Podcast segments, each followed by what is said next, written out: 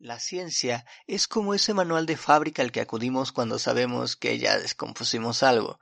Por ejemplo, si corres a golpear un objeto con mucha más masa que tú, saldrás rebotado hacia la dirección contraria a la que corriste hasta pegar en el suelo.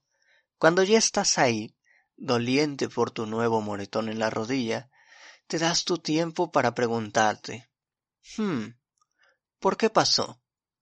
Ahí es donde la ciencia actúa.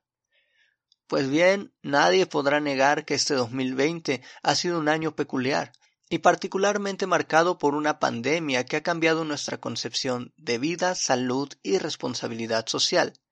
Y la ciencia nuevamente ha venido a nuestro rescate.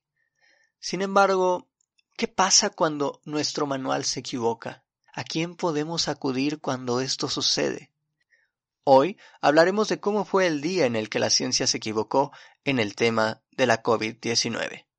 Quédense en esta nueva cápsula de papel y piedra.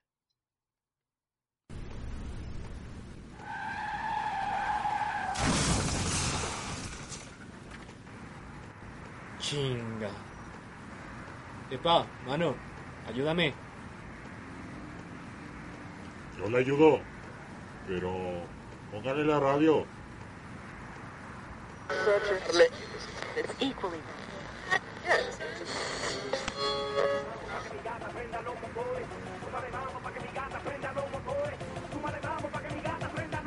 ¿No tiene otra con más ritmo, por favor? el programa de los chamacos esos. Está bien, perrón.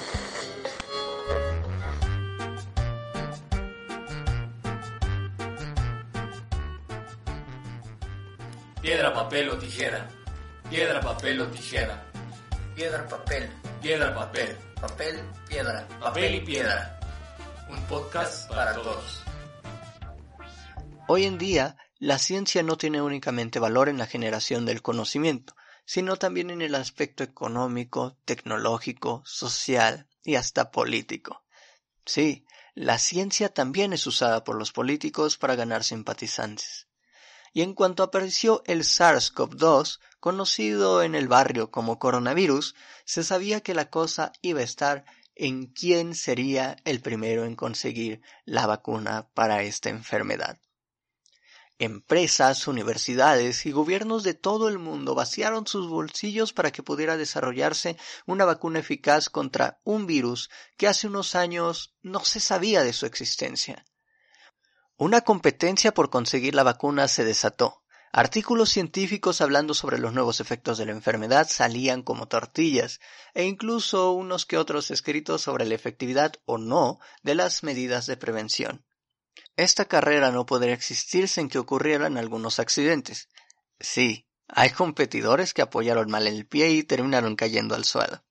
Y es que la presión social y económica por tener mayor información del virus fue mayor que las ganas de hacer artículos bien, obteniendo varios de calidad menor a lo normal.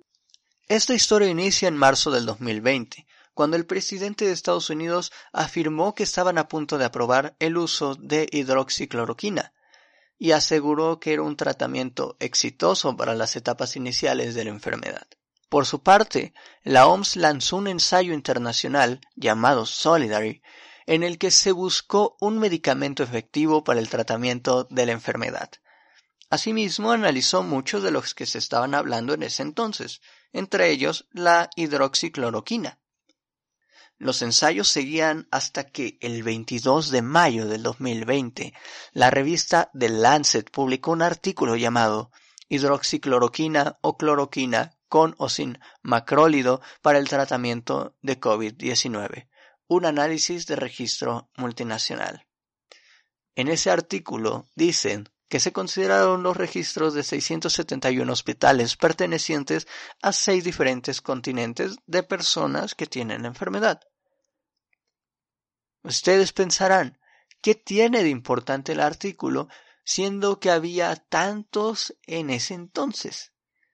Pues que la conclusión es que no había ninguna evidencia de que el uso de la hidroxicloroquina pudiera tener un efecto positivo en las personas que padecen enfermedad. Es más, lo asociaron a un mayor riesgo de aparición de arritmias ventriculares. Al poco tiempo de publicarse el ensayo, el director general de la Organización Mundial de la Salud, anunció que se detendrían los ensayos de Solidary con este medicamento, ya que el artículo mencionaba efectos nocivos a la salud. Y suena razonable, ya que en ese momento todos estaban buscando una manera de solucionar el gran problema que había traído la pandemia. Así que si de pronto se escucha que está mal algo, que algo puede afectarte más de lo que te ayuda, en ese momento tienes que dejar de usarlo. Sin embargo, hubo quienes se pusieron a investigar más sobre el artículo y analizándolo minuciosamente se dieron cuenta de algo muy interesante. Los datos que se utilizaron nunca fueron publicados por su propietario no había forma de saber que el artículo tenía datos que respaldaran sus conclusiones. De hecho, si hoy se busca el artículo en la revista, puede verse que está lleno de unas letras rojas en grande diciendo retractado. Así puede verse cómo las prisas por realizar artículos al por mayor pueden afectar no solo los resultados de los mismos, sino alterar decisiones tomadas por organismos internacionales. Y en un tema tan delicado como la pandemia, no puede pasarse por alto. Si se quiere saber el final de la historia, pueden leer los resultados del ensayo Solidary, que ha sido publicado hace unas semanas. El resultado seguramente los va a sorprender. Y es que incluso este artículo, hecho por la OMS, ha sido fuertemente cuestionado desde hace unas semanas. Como conclusión, podemos decir que siempre hay que tener una actitud crítica hacia los trabajos realizados por la comunidad científica, incluso los que están fuera de ella. Finalmente, hay que recordar una cosa muy importante. Los científicos no son la ciencia, y para hacer ciencia se necesita que toda la sociedad se involucre, que todos se investiguen y razonen acerca de lo que se dice y se hace en situaciones como las que estamos viviendo. En esta pandemia hemos visto mucho el fenómeno de la infodemia, y es que se han compartido tanto por medios como, como particulares en las redes sociales información no verificada e incluso que puede dañar la salud de las personas. Así, debemos desechar completamente esto y adherirnos a una opinión crítica y científica del asunto. Hemos llegado al final del programa y no sin antes recordarles que Papel y Piedra es un espacio en el que se busca la discusión y reflexión. Y si quieren seguir escuchándonos, siempre está abierto el canal de Spotify, donde subimos contenido muy interesante como podcasts, cápsulas y algunas lecturas de poesías. Me despido no sin antes desearles un excelente día.